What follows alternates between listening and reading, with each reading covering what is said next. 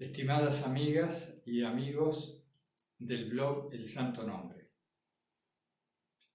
En el contexto de la tercera clase del curso de Filocalía 2020, en el cual durante el mes de febrero nos dedicamos a leer y a estudiar un poco a Casiano el Romano, particularmente el discurso al obispo Castor sobre los ocho pensamientos viciosos. En ese contexto, vamos a abordar ahora un tema aparentemente desconectado del discurso específico de Casiano, pero que es importante para comprender cómo es posible trascender estos pensamientos, trascender la tendencia al pecado que aparece en nosotros y facilitar una ascesis que es sugerida por los distintos monjes de Filocalía, pero que, insisto, sin cierta comprensión básica del mecanismo del deseo en el que estamos inmersos, se nos va a hacer mucho más difícil. Tenemos que comprender algunas cosas básicas. Yo le llamo el mecanismo del deseo. Involucra el placer y el dolor en una continua alternancia e involucra la carencia y la saciedad. Porque cuando Casiano nos habla de el espíritu de la fornicación, del tema de la continencia del estómago, de la ira, de la tristeza, o como en el caso de hoy del tema del amor al dinero, lo que está involucrado detrás de cada una de estas manifestaciones del alma humana es este mecanismo del deseo que quiero comentar con ustedes un poco, o al menos presentarles el punto de vista. Vamos por partes. Nosotros vivimos, es la experiencia de cada uno si se atiende a sí mismo, vivimos en una situación de carencia, carencia interior. Ni siquiera estamos hablando de las carencias exteriores, la carencia interior. ¿Cómo notamos que vivimos en situación de carencia? Porque permanentemente estamos en pos, perseguimos objetos, personas o situaciones que nos hagan sentir bien. Nosotros necesitamos de ir hacia el exterior para sentir una sensación adecuada. Fíjense, si nosotros sentimos sed, si nos sentimos sedientos, allí hay una carencia. La respuesta que el organismo da a esa carencia es el nacimiento del deseo. Está la carencia de líquido e inmediatamente aparece el deseo de aquel objeto que venga a saciar esa carencia. Por ejemplo, un vaso de agua inmediatamente estoy sediento, aparece el deseo e inmediatamente aparece la imagen que podría completar ese deseo. Y esto nos pasa en todo, recorra en cada aspecto de la vida y vamos a ver esta mecánica de la carencia, el surgimiento del deseo, que se pone a buscar una imagen que complete la carencia. Pero ¿qué problema tenemos? Ya lo hemos comentado en alguna de, de los encuentros virtuales. Cuando nuestra carencia es de Dios, cuando la carencia es de la percepción de la presencia divina en nuestra vida, cuando nos parece que no hay significado, que lo sagrado está ausente, que nuestras acciones no tienen sentido, nosotros decimos que la presencia, la percepción de la presencia divina está ausente. Cuando esto ocurre, toda nuestra persona se orienta hacia el mundo del placer con la permanente alternancia del dolor en un afán, siguiendo el deseo, en un afán de completar esta profunda carencia. Este sentirnos separados de Dios no se llena ni se completa con ninguna cosa del mundo. No hay ninguna persona, ningún objeto ni ninguna situación que nos vaya a hacer pasar, a saciar la sed de Dios que tenemos. Pero esto no lo sabemos. Automáticamente nos lanzamos a encontrar placer. ¿Qué es el placer, hermanas y hermanos? Es el sustituto de Dios. Cuando no podemos tener dicha, cuando no podemos gozar de la bienaventuranza, cuando no estamos felices, por usar una palabra más simple que se usa cotidianamente, nos volcamos a los sentidos del cuerpo en pos de sensaciones placenteras que vengan a anestesiar, a adormecer el profundo dolor que sentimos al creernos separados de Dios. Iba a decir al sentirnos separados de Dios, también puede ser. Si en mi cotidiano la fe no es el cimiento en el que me baso. Y si esa fe junto a la oración no me conduce a una percepción más intensa o más suave de lo que nosotros llamamos la presencia de Dios, voy a vivir en un estado de carencia. Y así vive la sociedad entera. Y por eso vemos cada vez más elementos, más búsquedas, más inventos, más programas, más objetos, para ver si logramos anestesiar este dolor. Pero ¿qué sucede? Comprendamos la mecánica del placer y el dolor. Buscando el placer no hay fin. La búsqueda del placer es un camino infinito que no sacia nunca el alma del hombre. Porque precisamente el placer además de ser corporal, el placer se alterna con el dolor necesariamente. No es que cuando tenemos un placer y después se nos viene un dolor, hemos tenido mala suerte o una desgracia. No, al placer le sucede el dolor y al dolor le sucede el placer. Son dos caras de la misma moneda. Veámoslo despacio, que no se malentienda porque no es que esté mal sentir placer. Es, es preciso comprender que van juntos. Esto admite grados y distintos niveles. Volvamos al ejemplo del agua, que es simple, de la sed y el agua. Sin el dolor de la sed no hubiera surgido el placer de beber el agua fresca. ¿Verdad? La luz necesita de la oscuridad y la oscuridad de la luz. ¿En qué sentido? En que podamos percibir una y otra. Nos manejamos en esos opuestos.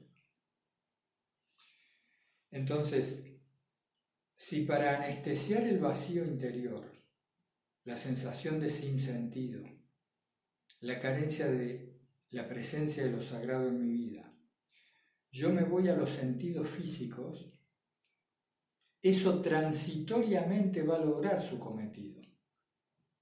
Transitoriamente voy a encontrar una persona que me complemente y que me haga sentir bien. Pero como la vida es movimiento permanente, como esa persona cambia, como yo cambio, como las necesidades de ambos cambian, al cabo de un tiempo esa relación ya no me sacia y lo que fue placer inicial ahora ha mutado, se ha transformado en dolor, en abandono, en decepción.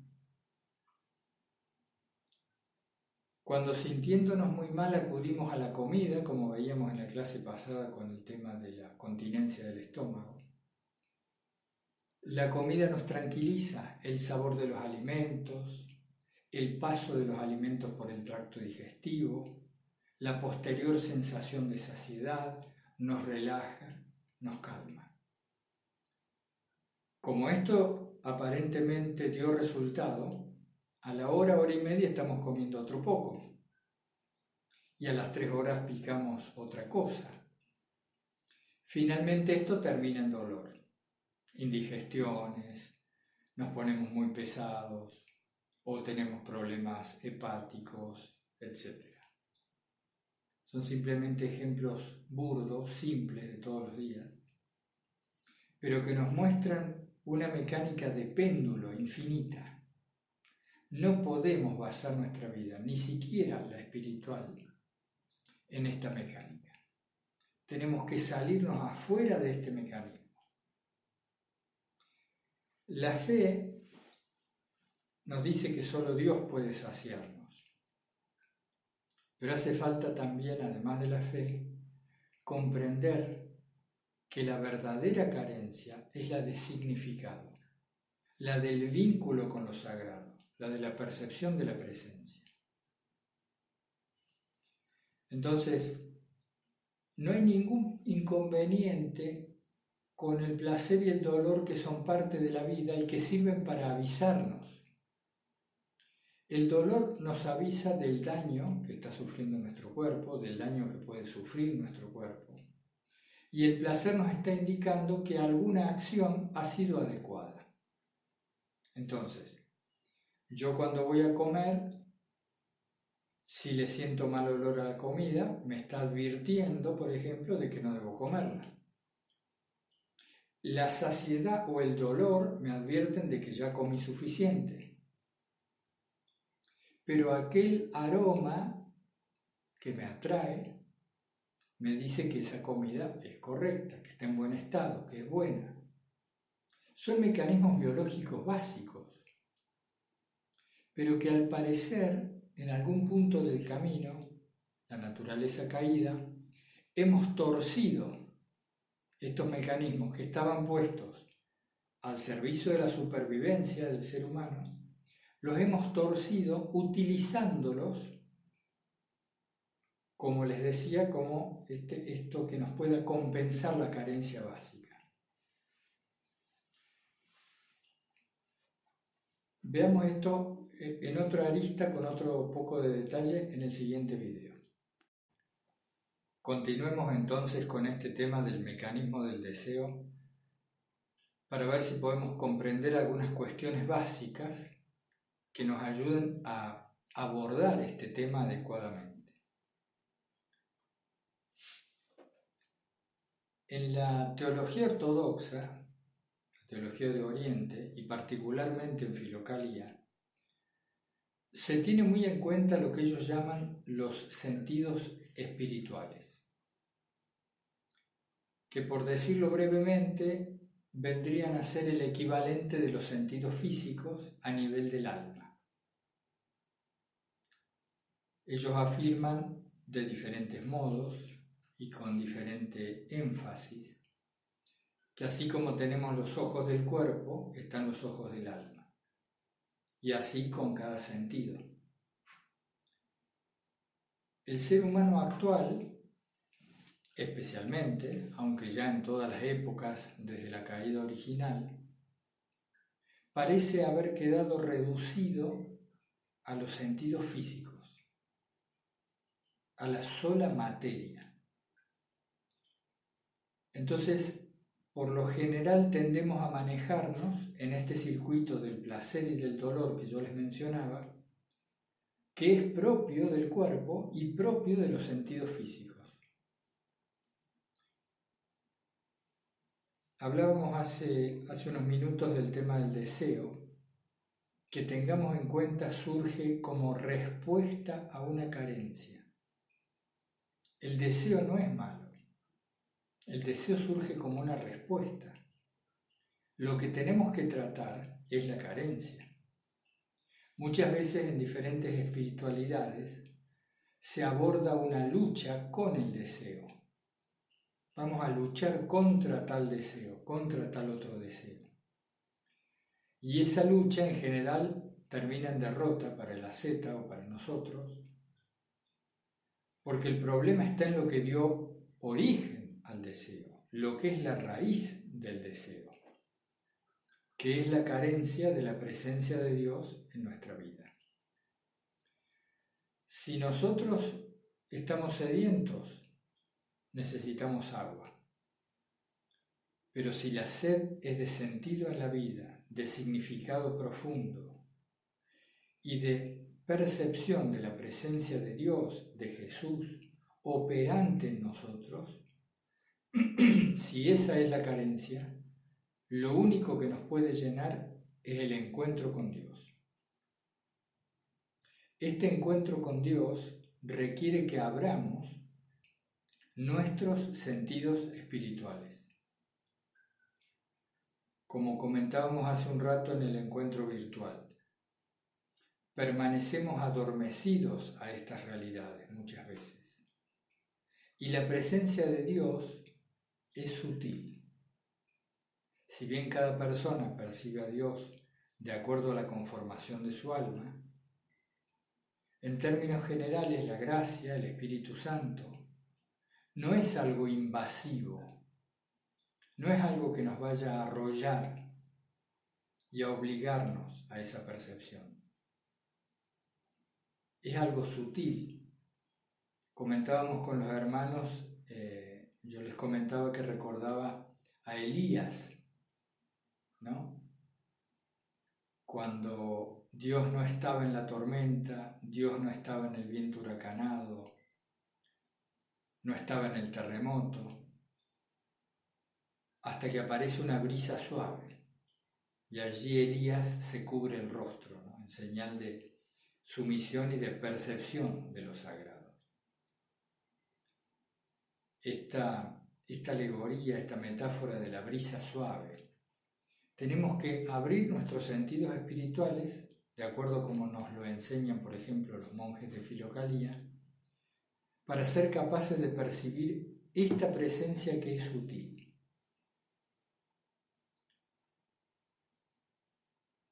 Habrán visto cómo a veces pasamos por un jardín que está lleno de flores y de acuerdo a la circunstancia mental en la que nos encontremos, ignoramos la belleza de las flores o la apreciamos enteramente. Nos detenemos, la miramos, olemos. ¿Cuántas veces nos ha pasado esto ¿no? en diferentes ámbitos? Por, por eso se dice, o por lo general, la percepción de la belleza es una de las fases o una de las llaves que nos permiten ir abriendo los sentidos espirituales. De allí que las expresiones artísticas a lo largo de la historia como la música, por ejemplo, el canto gregoriano que ustedes conocen, la música clásica, grandes obras pictóricas, escultóricas, intentaban ser también un vehículo o un portal de acceso a otro tipo de realidad de más sutil percepción y de más difícil percepción. Entonces, en el mundo agitado de hoy en día, agitado afuera nuestro y agitado dentro nuestro, porque hervimos de deseos, en ese mundo agitado se hace muy difícil percibir la presencia.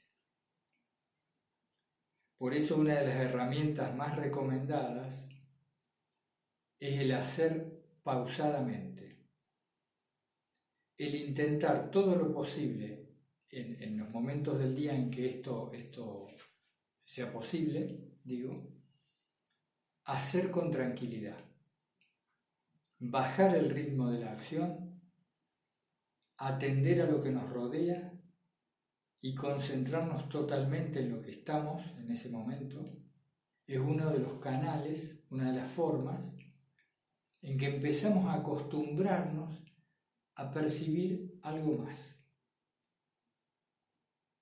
a percibir algo que está en todos los momentos y que nosotros no atendemos.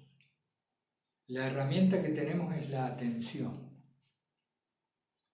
Pero la atención, que es como el foco de luz de una linterna, no se enfoca o se enfoca apresuradamente si nosotros estamos muy agitados. Por eso los monjes de Filocalía hablan de la esiquía. La esiquía, la quietud, que empieza con la quietud corporal, ellos adoptaban una postura, se sentaban, se quedaban quietos y allí empezaban a repetir la oración de Jesús. Esta quietud corporal les daba un poco el marco para serenarse primero y poder percibir después. Este es el tema fundamental al principio con, la esiquía.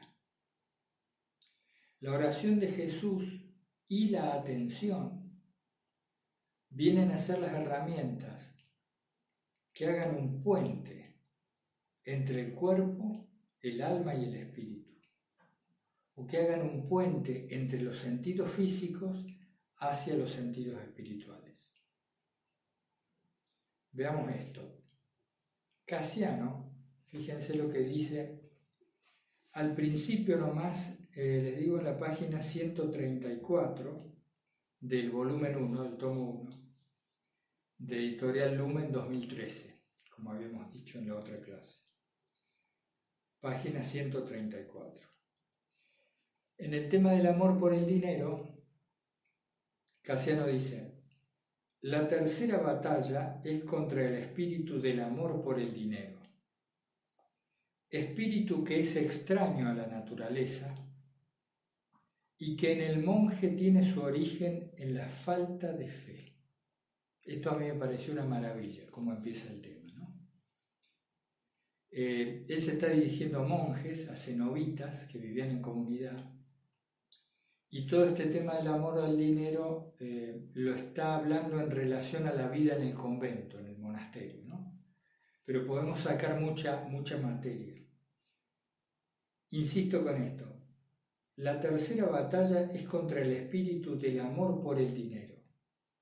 Espíritu que es extraño a la naturaleza, es decir, que no viene con nosotros como la concupiscencia o la ira, que son elementos naturales que tenían una función primigenia adecuada. Casiano dice que el, amor por el dinero viene de fuera y que en el monje tiene su origen en la falta de fe. Es así, dice, como los impulsos de las otras pasiones, es decir, de la ira y de la concupiscencia, parecen partir del cuerpo mismo y de alguna manera su principio está en la naturaleza misma. Por este motivo son vencidos después de mucho tiempo. Casiano dice, sin embargo, el mal del amor por el dinero viene desde lo externo y puede ser eliminado fácilmente si estamos atentos y solícitos. Pero acá viene, viene una advertencia importante. Pero si se lo descuida, se convierte en una pasión más letal que las otras y difícil de sacar. Es, como dice el apóstol, la raíz de todos los males. Se refiere a eh, tesalonicenses, a ver, yo creo que sí. No, primera de Timoteo 6.10. Ya ahí en las notas que les pasé lo vamos a revisar, pero creo que es Primero Timoteo 6:10. Porque la relación del dinero con la fe. Porque el dinero es el sustituto de la seguridad que nos da Dios. Si yo confío en la providencia divina, si confío en que la voluntad de Dios ordena y lleva adelante todo lo que sucede conforme a su plan de salvación, si lo único que yo tengo que hacer es adecuarme a ese plan, siguiendo la enseñanza evangélica y mi propia conciencia, no hay problemas. Pero cuando esta fe flaquea, como incluso lo dice Casiano después, cuando la presencia de Dios es apenas una teoría en mi vida o una creencia, el dinero viene a ser Dios, viene a reemplazar a Dios, porque me da seguridad, me da lo que necesito. Y el dinero tiene la peculiar característica de facilitar el acceso a casi todos los otros placeres. Cualquier cosa se compra con dinero, cualquier tipo de placer. Como dice un filocálico también, incluso al abad en su celda mantiene prisionero, queriendo decir que un abad no puede ni siquiera permanecer en la celda si no hay dinero, si no hay con qué mantenerse. Pero es importante que veamos en la propia vida esto de la seguridad que nos reporta el dinero. ¿Dónde está nuestro descanso? ¿Es el dinero mi Dios? Sin duda que hoy en día como sociedad general, en general, es así. Hace tiempo, muchos años ya, escuchaba a una persona que disertaba y decía que a tal punto el dinero se había convertido en la religión, en la religión universal, que observáramos la afinidad que tenían los grandes bancos, las grandes estructuras edilicias de los bancos, llenos de mármoles y de brillos y de recepciones amplias, como vieron que tienen como un altar, cuando uno entra a un edificio grande, de un banco grande, es todo espejado, todo es grande, inmenso, como antes eran las iglesias. Todo brilla y mármol, los pasos resuenan en la nave del edificio. Y son inmensos, como catedrales modernas, obviamente, muy alejadas del estilo profundo y significante que tenían nuestras catedrales, que tienen nuestras catedrales. Pero me, quedó siempre grabado este símil que hacía este conferenciante entre el brillo y la opulencia de los edificios bancarios que denotaban la nueva idolatría, la nueva religión del dinero. Fíjense que el dinero atraviesa todas las culturas y todas las religiones. El dinero es el bien más ecuménico que hay, es interreligioso. Todas las religiones, todas las personas y todas las culturas tenemos al dinero como bien de cambio. Y eso que parece haber sido generado como un ahorro de energía para la humanidad, en vez de andar haciendo trueques que te doy dos vacas y vos me das dos carros de, de verdura, verdaderamente el dinero cuando nació pareció ser un beneficio, un ahorro de energía. Y como todo, lo hemos vuelto a pervertir y lo hemos transformado en un ídolo. Acá Casiano lo dice muy claramente. Aquí dice, como verán, ando un poco corto de vista.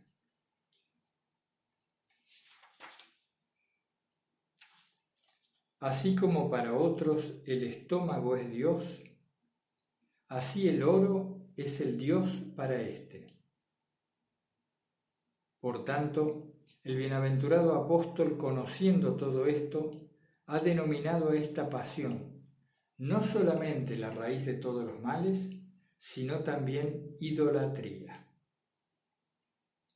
Consideremos pues a cuánta malicia este mal induce al hombre, que logra arrastrarlo incluso hasta la, la idolatría. De hecho, fíjense esto, el que ama el dinero ha apartado su intelecto del amor a Dios y lo deposita en los ídolos del hombre esculpidos en oro. Hoy hablamos también, creo en el encuentro virtual brevemente, de que nuestra idolatría está con el bienestar, con el sentirnos bien. Y por eso estamos tan apegados a los sentidos físicos. Porque cuando nosotros tomamos contacto con un objeto a través de un sentido, por un momento nuestra mente hace silencio. Y en el momento en que nuestra mente hace silencio, nosotros nos sentimos en la dicha, la dicha que siempre está subyacente. Esto siempre lo destaco, me van a escuchar repetirlo quizá muchas veces, porque es un tema que, al cual yo, digamos, llegué a, descubrirlo, me lo, me lo comentaron, empecé a interiorizarme con este tema hace unos años, pero antes permanecía totalmente ignorante de esto. Y me di cuenta qué importante que es conocer este tema. Que cuando tomo contacto a través de los sentidos con algún objeto, en el momento en que ese contacto se produce, como decíamos en otro video, la mente hace silencio. Cuando la mente hace silencio, yo me siento bien. Nos sentimos bien. Este sentirse bien surge, aflora, aparece, porque es lo que siempre está. Lo único que se necesita es que la mente se calle. La gracia siempre está, pero nosotros estamos en el barullo de la mente. La loca de la casa en palabras de Santa Teresa. Entonces los monjes de Filocalía con la oración de Jesús buscaban, en principio, acallar la mente, como primera medida. Le ponían a cada pensamiento la oración.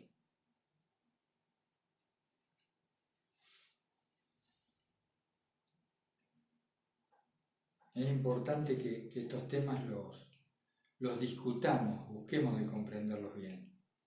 Porque, ¿qué hacemos ante la concupiscencia? ¿Qué hacemos ante la sed del estómago?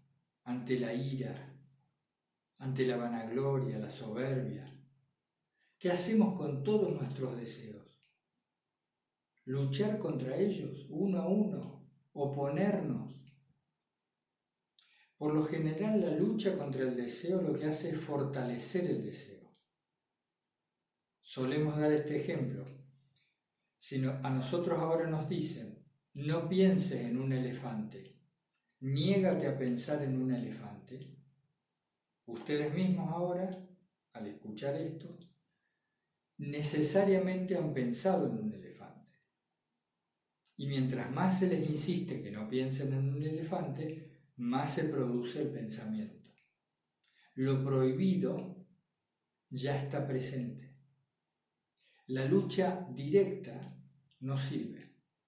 Hay que desarticular lo que genera ese deseo, que en este caso es la carencia de Dios. Nosotros vivimos infelices porque no sentimos a Dios con nosotros. Y hacemos un montón de cosas para sentirnos bien, es lógico, se entiende pero estamos mal encaminados, porque esas cosas que buscamos no sacian la verdadera sed que tenemos. Y para peor, nos encadenan aún más a la repetición de esos placeres vanos que finalmente terminan siendo dolorosos. Avancemos un poco más. Continuando, hermanas y hermanos, con el tercer video de la tercera clase, les quiero leer de Primera Timoteo, capítulo 6, desde el versículo 6 al 10. Dice el apóstol, pero gran ganancia es la piedad acompañada de contentamiento, porque nada hemos traído a este mundo y sin duda nada podremos sacar. Así que, teniendo sustento y abrigo, estemos contentos con esto. Porque los que quieren enriquecerse caen en tentación y lazo, y en muchas codicias necias y dañosas, que hunden a los hombres en destrucción y perdición. Porque raíz de todos los males es el amor al dinero, el cual, codiciando algunos, se extraviaron de la fe y fueron traspasados de muchos dolores. eh, hay, muchas citas eh, a propósito del fragmento de Casiano del amor al dinero, citas bíblicas que les hemos listado eh, aparte en esta misma página. Pero esta de primera, primera carta a Timoteo 6.10 es fundamental, está muy clara. Y también les quería leer un breve párrafo del, del discurso al obispo Castor, en el cual Casiano aborda con bastante humor todo este tema del dinero, especialmente lo toca con bastante humor, referido a la vida de monjes en los monasterios. Fíjense el espíritu que, que nos transmite aquí. Dice, este mal, el amor al dinero, cuando encuentra el alma tibia e incrédula, este mal cuando encuentra al alma tibia e incrédula. Encontrándose ésta al principio de su alejamiento del mundo, le sugiere pretextos aparentemente razonables para retener alguna cosa más de lo que posee.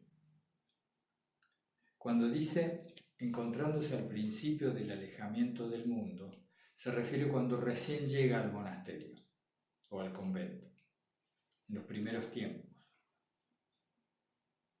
Le sugiere pretextos aparentemente razonables para retener alguna cosa más de lo que posee. Le hace imaginar al monje, fíjense aquí el papel de la imaginación, le hace imaginar al monje una larga vejez y enfermedades físicas, haciéndole calcular que lo que el convento podrá ofrecerle no será suficiente como para proporcionarle algún consuelo, no solamente a quien esté enfermo, sino a quien esté sano, e incluso que no le será posible obtener ninguno de esos cuidados que es justo administrar a los enfermos, sino que resultará en un abandono total. Le hace creer al monje que va a estar totalmente abandonado. Por lo que, si no se ha puesto de lado algún dinerillo, allí se morirá como un miserable. Bueno, y así sigue, ¿no? Ustedes lo, van a leer, ahí se los hemos puesto digitalizado el texto, en la misma página de la clase 3. Pero cómo destaca acá Casiano el papel de la imaginación, mediante el cual la mente le va dando razones, en este caso al monje, para ser posesivo, para tener a buen recaudo algún dinero aparte. Después explica en otras partes del texto cómo empieza a tergiversar la enseñanza o la, obediencia que le, le debe al abad y empieza a hacer trampas hasta que termina alejándose del monasterio y, totalmente justificado e indignado. La mente es peligrosa si la seguimos y si no atendemos al corazón. Nos hace enojar rápido, nos hace creer tener la razón rápido. Y en este tema del dinero es fundamental porque, recuerden, como decíamos, que el dinero es el que nos da una seguridad sustituto de la seguridad que deberíamos tener bien puesta en Dios, anclada en Dios. El Señor nos dice que su providencia vela por nosotros, que no nos tenemos que preocupar del día de mañana, etcétera. que nuestra acción simplemente tiene que ser la correcta, la del deber que nos toca, pero a la mente le cuesta aceptar eso y entregar el futuro a la voluntad divina.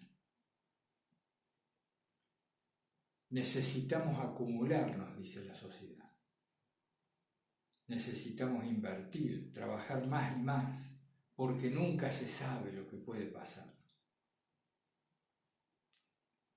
Bueno, sí se sabe lo que puede pasar. Se sabe que todos estamos en manos de Dios, que la vida humana es limitada, que no nos vamos a poder llevar nada de este mundo, y que la verdadera construcción, el verdadero capital, nuestra verdadera posesión, es el cultivo del espíritu. Cultivo del espíritu que crece a la luz de la presencia de Dios. Buscar la presencia de Dios es lo único que puede hacernos vivir en la bienaventuranza que puede liberarnos del mecanismo este que se alterna entre placer y dolor continuamente, que es propio de los sentidos físicos, materiales. Ojalá podamos avanzar en esto conforme continuemos el curso de Filocalía. Yo les pido, ahí caímos en cuenta con, gracias a María del Carmen, que nos avisó, una hermana que hace el curso, nos avisó que no estaban habilitados los comentarios en las páginas correspondientes a cada clase. Ahora lo hemos hecho, lo hemos habilitado. Se nos había pasado por alto. Es importante si ustedes, a medida que leen a Casiano o ven este video o intercambian con algún hermano, cualquier duda o aporte que tengan, lo vayan volcando a estos comentarios o en su defecto, bueno, al correo como suelen hacer. Pero en los comentarios es mejor porque eso permite que otros se enriquezcan o de las dudas que tenemos o de las certezas que transmitimos o del aporte que ustedes pueden hacer de su propia vivencia de esto. E incluso pueden surgir preguntas que vayamos resolviendo en la semana y no tengamos que apelar al video siguiente quitándole así espacio al tema que sigue. Hemos empezado un poco lerdo, hemos, empezado despacio, pero es mejor, es mejor ir de a poco hasta que, que nos empapemos bien del espíritu de Filocalía. En la semana no es mucha tarea, es ver estos videos y leer el texto, que en este caso es más extenso que la semana anterior, pero tampoco es tanto. Son dos, cuatro, seis páginas, seis páginas y media, el texto del amor al dinero de, de Casiano.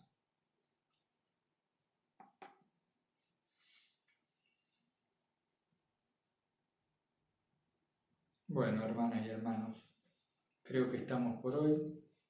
Cualquier cosa nos dicen y estamos para, para ayudar, para servir en esta tarea que tanto bien nos hace a nosotros mismos. Les mando un abrazo fraterno a todas y a todos, invocando el santo nombre de nuestro Señor Jesucristo. Hasta pronto.